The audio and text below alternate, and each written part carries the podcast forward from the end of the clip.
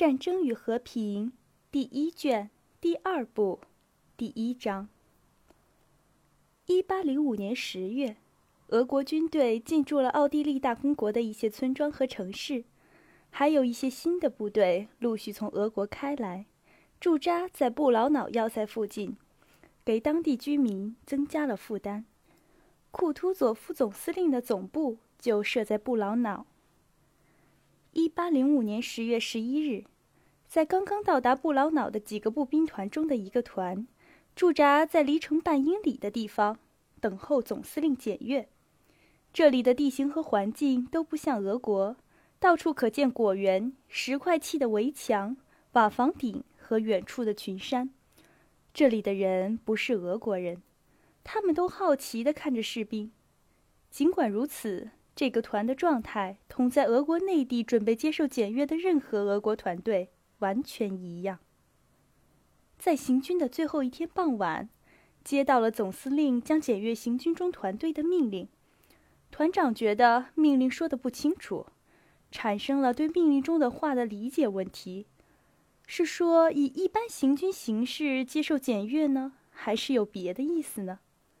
后来在营长会议上。根据礼多人不怪的道理，决定团队做接受正式检阅的准备。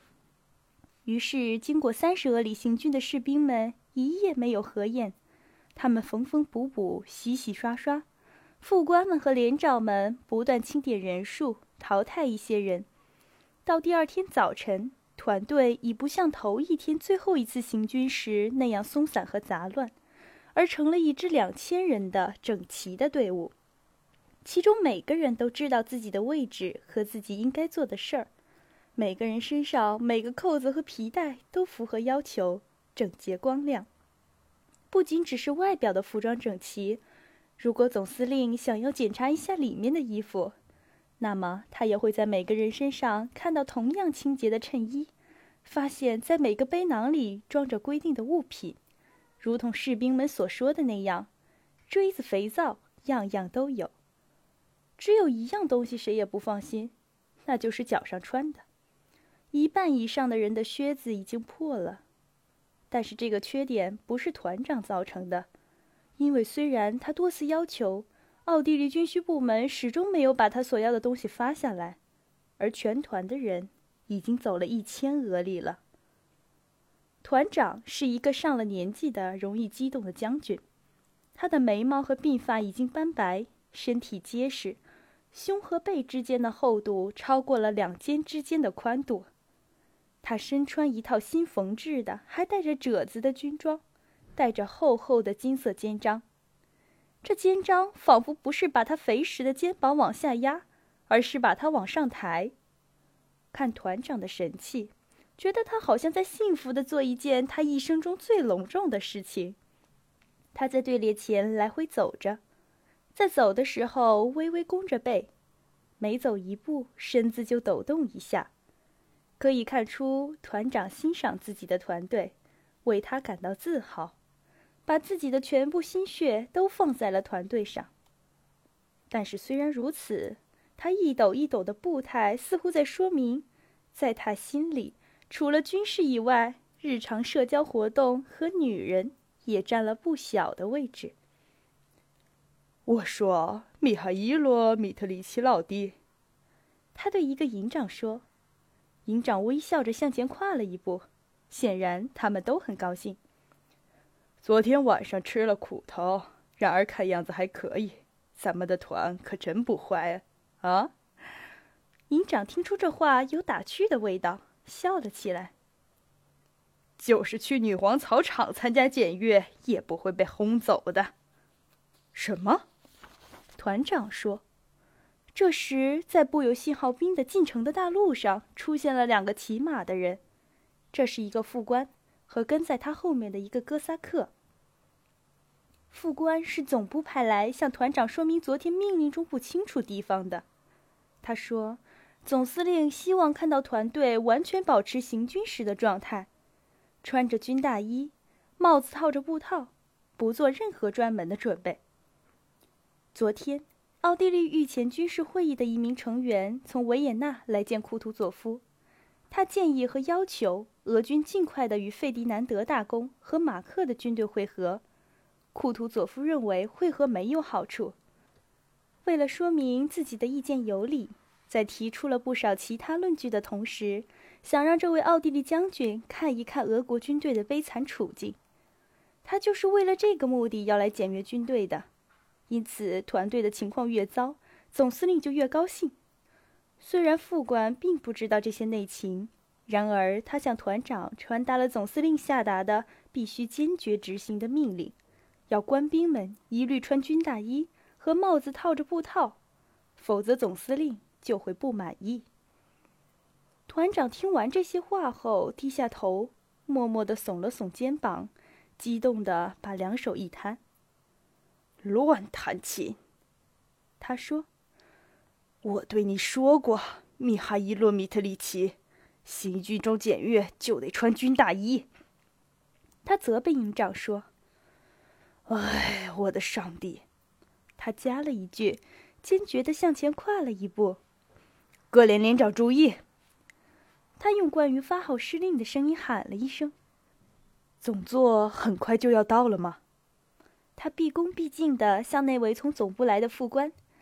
显然，他的这种态度是对他所说的总做的。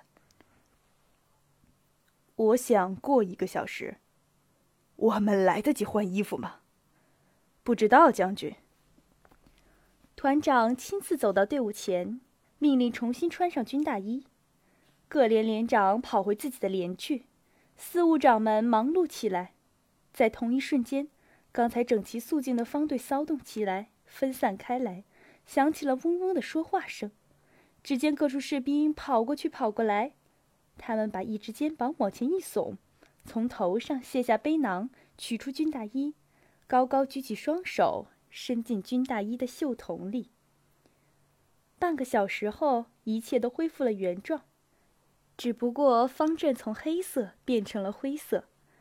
团长又迈着一抖一抖的步子走到了团队面前。从远处打量了一下，这又是怎么回事？这是什么？他停住脚步喊道：“三连连长来见将军，连长来见将军，三连连长来见团长。”队列里到处都可以听到这样的喊声。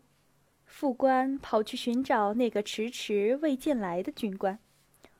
后来起劲儿叫喊的声音走了样，已变成。将军去三连。当这叫喊声终于到达目的地时，被传唤的军官从三连里出来。虽然他已上了年纪，并且没有跑的习惯，但也还是跌跌绊绊的小步的朝将军跑过来。这位大卫连长像一个被叫起来回答没有复习好功课的小学生一样，脸上露出不安的表情，在红色的。显然是由于饮酒过度的脸上出现了斑点，嘴不知道是张开好还是闭着好。他气喘吁吁地走过来，快要到团长跟前时放慢了脚步。这时团长正从头到脚打量着他。你是否快要给弟兄们穿萨拉凡了？这是什么？团长伸出了下颌。指着三连队列中一个穿的颜色与众不同呢大衣的士兵喊道：“你上哪儿去了？总司令就要来了，而你却离开了自己的岗位。啊！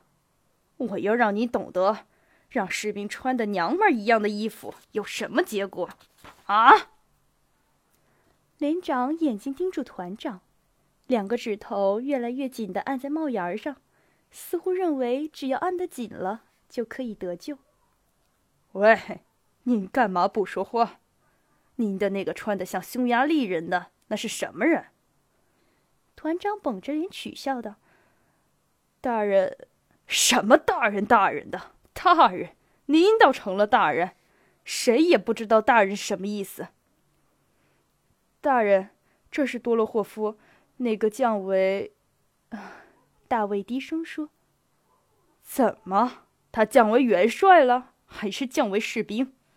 降为士兵就应该穿和大家一样的制服。大人，您自己准许他在行军时可以这样穿的。我准许了，我准许了。瞧你们这些年轻人，总是这样。团长说着，他有点冷静下来了。我准许了，哼，只要你们说点什么，你们就……团长沉默了一会儿。只要对你们说点什么，你们就……啊，什么？他又发起火来。您得让士兵穿的像样点儿。团长回头看了副官一眼，迈着一抖一抖的步子朝全团的队伍走去。可以看出，他对自己发火感到很高兴。在全团队伍面前走过时，还想找点发火的茬。他粗暴地打断一个军官的话，说奖章没有擦亮，又斥责另一个军官说他队伍没有排齐，然后到了三连跟前。你是怎么站的？腿该怎么放？腿该怎么放？团长走到了离穿浅蓝色大衣的多洛霍夫还有五个人的地方，就痛心疾首地喊起来。多洛霍夫慢慢地伸直弯曲的腿，用明亮的和傲慢无礼的目光直视着将军的脸。干嘛穿蓝大衣？脱下来！司务长，给他换一件。坏！他还没有来得及把“坏蛋”二字说全。将军，我有义务执行命令，但是没有忍受。多洛霍夫急忙说：“在队列里不许说话，不许说话，不许说话。没有忍受侮辱的义务。”多洛霍夫大声的和响亮的把话说完。于是将军和这个士兵的目光相遇了。将军不再说话。他生气的把勒紧的武装带往下拉。哼，请您换一下衣服。他在走开时说。